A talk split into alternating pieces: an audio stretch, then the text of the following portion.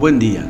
Hoy quiero invitarte a que juntos escuchemos las palabras de Jesús en el Evangelio de Marcos capítulo 1 versículo 32 al 35. Esa tarde, después de la puesta del sol, le llevaron a Jesús muchos enfermos y endemoniados. El pueblo entero se juntó en la puerta para mirar. Entonces Jesús sanó a mucha gente que padecía de diversas enfermedades y expulsó a muchos demonios. Pero como los demonios sabían quién era Él, no los dejó hablar. A la mañana siguiente, antes del amanecer, Jesús se levantó y fue a un lugar aislado para orar. Jesús tenía pasión por ayudar a la gente a superar sus dificultades y enfermedades.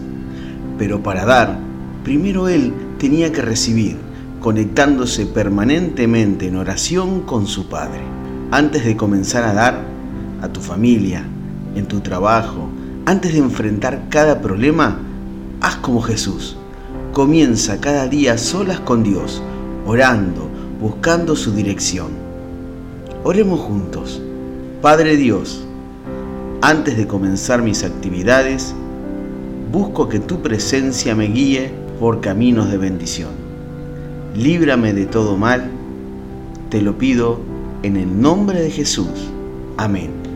Que tengas un bendecido sábado.